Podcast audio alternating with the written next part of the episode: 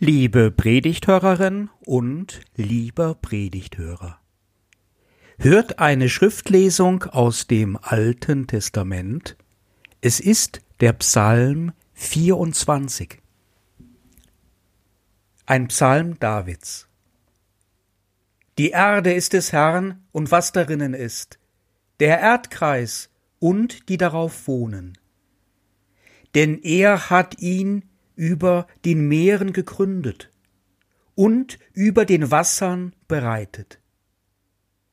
Wer darf auf des Herrn Berg gehen und wer darf stehen an seiner heiligen Stätte? Wer unschuldige Hände hat und reinen Herzens ist, wer nicht bedacht ist auf Lüge und nicht schwört zum Trug, der wird den Segen vom Herrn empfangen und Gerechtigkeit von dem Gott seines Heiles. Das ist das Geschlecht, das nach ihm fragt, das da sucht dein Antlitz, Gott Jakobs.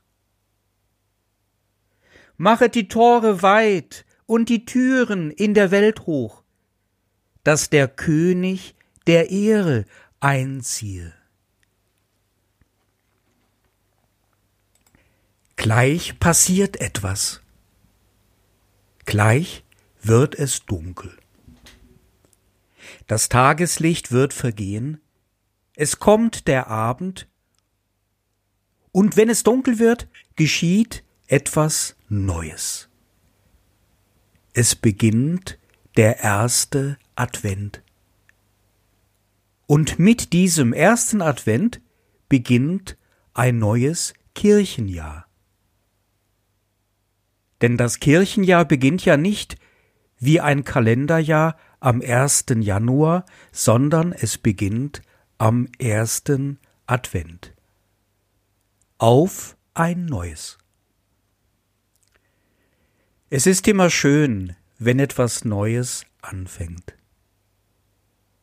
Man wird durch die Tatsache des Neuen so mitgenommen, eingeladen hinein in das Zukünftige.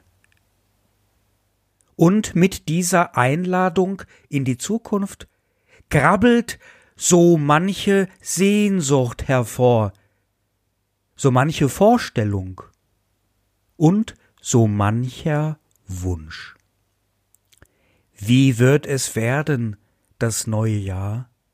Und was kommt in der Zukunft? Und ich würde mir doch so sehr wünschen, dass wir würden uns doch so sehr wünschen, dass schnell ein Impfstoff zugelassen wird, welcher uns schützt vor dem Coronavirus und dass dies auch alles funktioniert, ohne große Nebenwirkungen. Und wir wünschen uns, dass es damit dann möglichst schnell ein Ende haben wird mit dem Sterben auf den Intensivstationen wegen Corona und dem Leiden und den Ängsten und den ganzen Einschränkungen und wir bekommen unser altes Leben zurück mit seinen alten Möglichkeiten. Und es wird schnell so, wie es vor Corona einmal war. Ob das alles so hinhaut? Nachher gibt es noch böse Überraschungen und es treten neue Probleme auf. Es ist ja alles auch schwierig. Und das mit Corona ist ja auch nur ein Problem. Da gibt es noch andere Probleme, welche wir nicht vergessen wollen. Oder wir wollen sie gerne vergessen, aber sollten das nicht tun. Gravierende Sachen sind das, die in den letzten Monaten etwas in den Hintergrund getreten sind. Der Klimawechsel zum Beispiel. Oder die Flüchtlingsthematik, um nur zwei zu nennen. Es gäbe noch mehr zu sagen. Die neue Armut in unserem Land, in diesem Wohlstandsland, das hat plötzlich eine Wohlstandsschere bekommen, welche immer weiter auseinanderklafft. Und das waren nur die großen allgemeinen Sorgen und Themen. Die privaten Probleme und Belastungen von uns als Einzelkämpfer und Einzelkämpferinnen, dieses Übermaß ist dabei noch gar nicht erfasst, ist auch nicht erfassbar. Wie wird das alles werden? Gerne möchte man mal in die Zukunft schauen. Tatsächlich haben die Wahrsagerei und der Horoskopen Hokuspokus zum Jahreswechsel immer Hochkonjunktur. Viele von uns glauben daran, dass da was dran ist und geben auch Geld dafür aus, wenn es sein muss. Aber es fällt mir schon auf, dass die in die Zukunftsblickerei überhaupt nicht imstande war, so etwas für die ganze Menschheit Entscheidendes wie eine weltweite Pandemie vorherzusagen. Das müsste eigentlich schon etwas skeptisch stimmen. Also, ich bin davon überzeugt, dass es richtig gut wird. Was auch geschieht, es wird gut. Ich habe diese Überzeugung alle Jahre meiner Predigten hindurch vertreten. Und eine Zeit lang, da hat man mir auch den Beinamen angedichtet, der Alles wird gut Pfarrer. Ja, da bin ich wirklich wie ein unverbesserlicher Optimist. Und ich gehe sogar noch einen Schritt weiter. Mein Optimismus ist begründet. Ich bin so optimistisch, weil ich ein religiöser Mensch bin und die biblische Offenbarung kenne und gerne bewusst lebe im Kirchenjahr. Vor uns ist die Zeit des Advents. Advent heißt Ankunft. Und diese Ankunft begründet meinen Optimismus. Denn es geht nicht um die Ankunft oder den Advent eines Impfstoffes gegen Corona oder um die Ankunft eines genialen politischen Programms für die Bewältigung der großen Probleme in dieser Welt. Es geht vielmehr um die Ankunft Gottes. Die Ankunft Gottes begründet den religiösen Optimismus. Er wird Entscheidendes tun. Da ist einer, der uns hilft.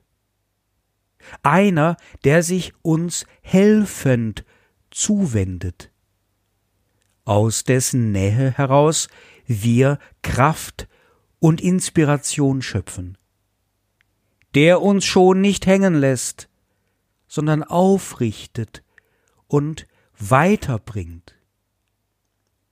Weil wir einen Gott haben, der uns und die Schöpfung nicht im Stich lässt, wäre ein Aufgeben und Resignieren, womöglich sogar ein Verzweifeln, vielleicht allenfalls menschlich, dennoch sicherlich ein Fehler. Aber es liegt ganz schön auch an uns, ob und wie Gott bei uns ankommt. Ob er bei uns landen kann, ob wir seine Zuwendung auch erfahren und feiern können.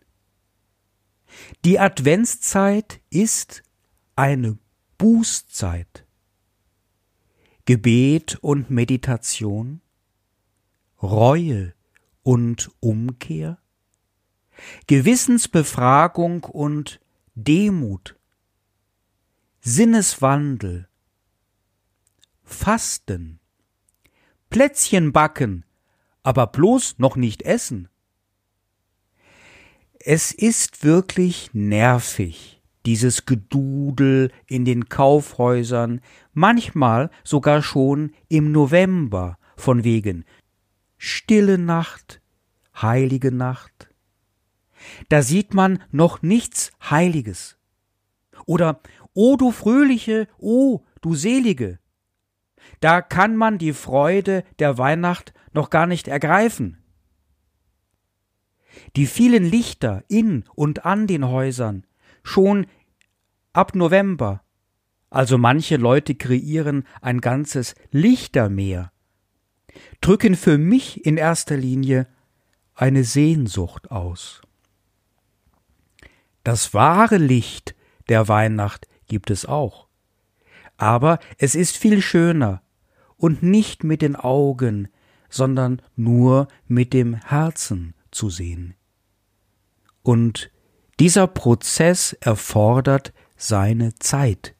Gut Ding braucht Weile. Halten wir uns also an die biblische Offenbarung. Der heutige Predigttext ist ein Psalmwort. Auch das ist neu. Erst seit einem Jahr ist es ganz offiziell von der Landeskirche ermöglicht worden, Psalme als biblische Grundlage für die Predigt zu nehmen. Damit begegnet uns seitdem in den biblischen Texten zur Predigt eine besondere Frömmigkeit, denn die Psalmen haben ihren Sitz im Leben, im Kultus der Glaubensgemeinde und des Gottesdienstes. Wir erfahren durch die Psalmen, was der Glaube für Ausdrucksmöglichkeiten besitzt und auf welche alttestamentlichen Traditionen er zurückgreift. Die Psalmen machen uns Angebote, unser eigenes geistliches Leben von ihnen bereichern und ordnen, erweitern und mit Freude anreichern zu lassen, auch mit der Musik. Denn viele Psalmen sind als Kirchenlieder vertont worden. Der Psalm 24 ist ein Bußpsalm, weil er zum Ausdruck bringt, dass es einen Gott gibt, der aber nicht unmittelbar, frei verfügbar da ist, sondern zu dem hin man zu gehen hat, um seinen Segen zu empfangen.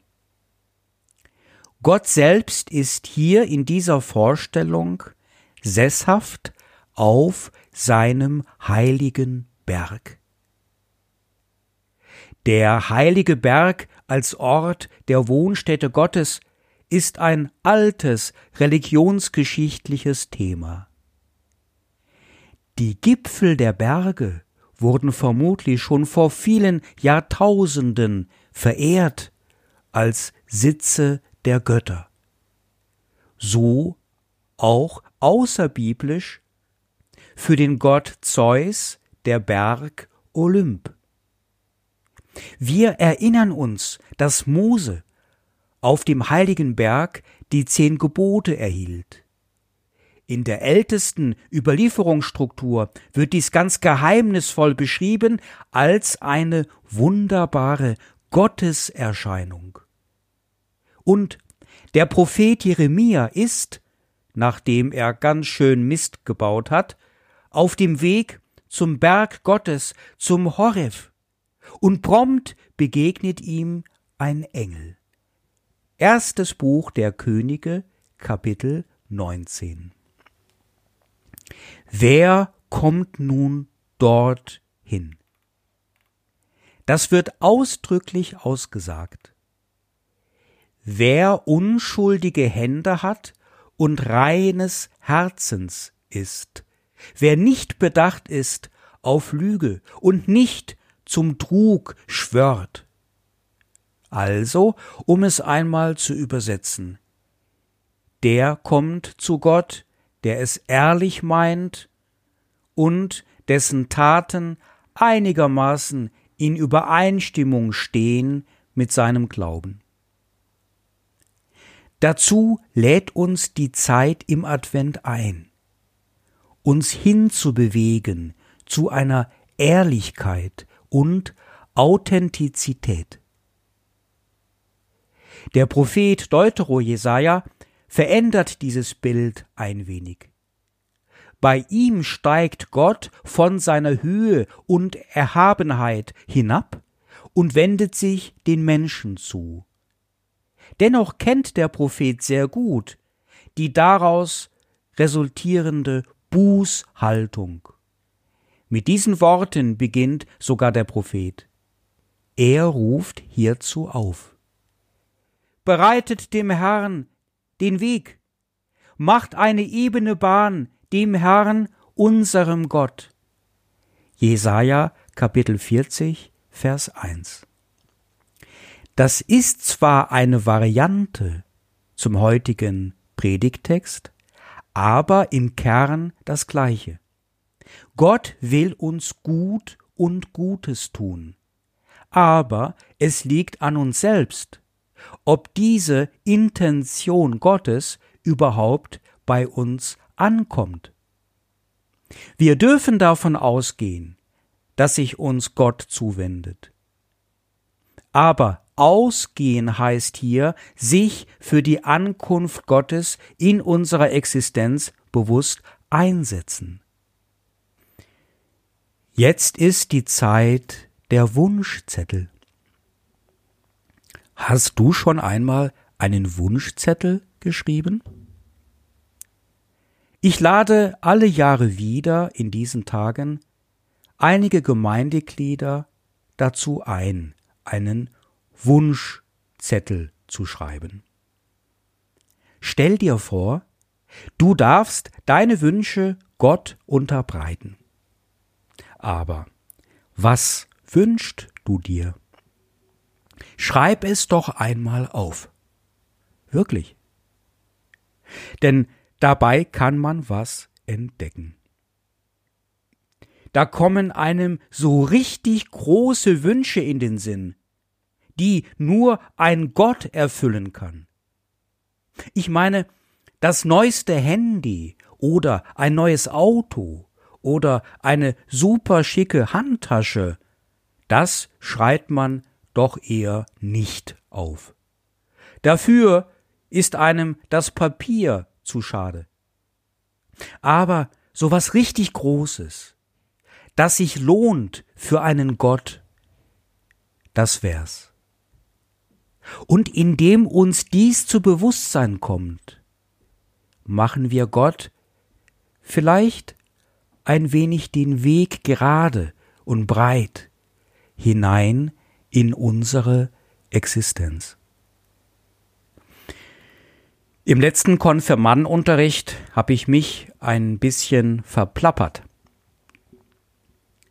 Ich wollte den Jugendlichen sagen, dass man nicht nur an sich selbst denken muss, denn vielleicht fällt einem ja jemand ein, der dringend die Hilfe Gottes bräuchte und wenige Sekunden später gerieten einige Bleistifte sehr in Bewegung. Und damit zeigen uns die Konfirmanden und Konfirmandinnen den Gemeinschaftsgehalt von der Adventszeit auf. Wir können jetzt entdecken, und dies gehört zu dieser schönen Zeit im Kirchenjahr ganz eng dazu, meine größten Wünsche sind wahrscheinlich auch deine größten Wünsche. Jedenfalls besitzen wir da alle untereinander Gemeinsamkeiten. Dem einen Gott gegenüber sind doch die vielen Menschen eins. Der Advent ist eine kollektive Bußzeit. Es geht gar nicht um mich alleine. So wichtig bin ich womöglich gar nicht, dass Gott selbst mir zuliebe seinen Olymp, seinen Horef verließe. Aber für uns alle? Er hat den ganzen Erdkreis geschaffen, das ganze Leben kreiert. Alle Menschen zu seinem Bilde als Höhepunkt seiner Schöpfung ins Leben gerufen, woran der Beginn von Psalm 24 ausdrücklich erinnert.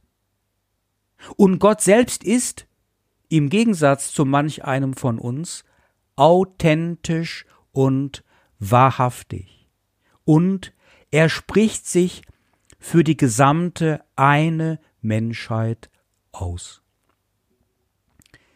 Daher kann Religion niemals nur eine reine Privatsache sein. Das hätten sie vielleicht gerne, die Herrschenden. Aber die Herrschenden sind ja viel besser als ihr Ruf.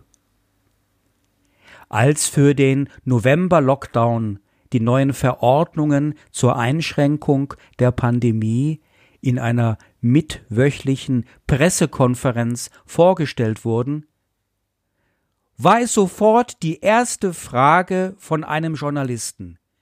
Warum werden die Gottesdienste nicht verboten? Markus Söder, der bayerische Ministerpräsident, wusste gleich die Lösung. Weil Gottesdienste gerade keine Privatangelegenheiten sind und der Staat die Aufgabe hat, eine Ausübung der Religion zu gewährleisten. Diese Antwort war völlig korrekt und sie hat mich gefreut. Der bekannte prophetische Adventstext von Jesaja handelt auch davon, dass der Glaube weit weniger etwas Privates ist, als es einige Leute gerne hätten. Er redet von einem kollektiven Erkennen. Das Volk, das im Finstern wandelt, sieht ein großes Licht. Das Volk. Jesaja Kapitel 9 ab Vers 1. Wir sind das Volk.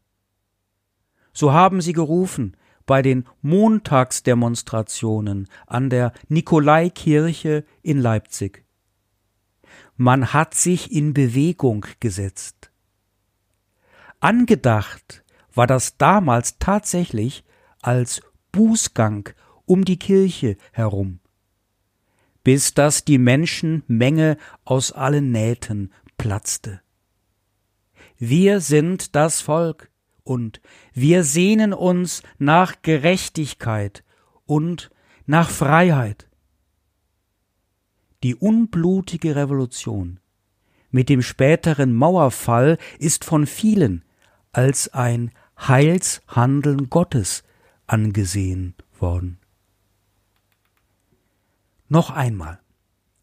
Was sollen wir jetzt tun?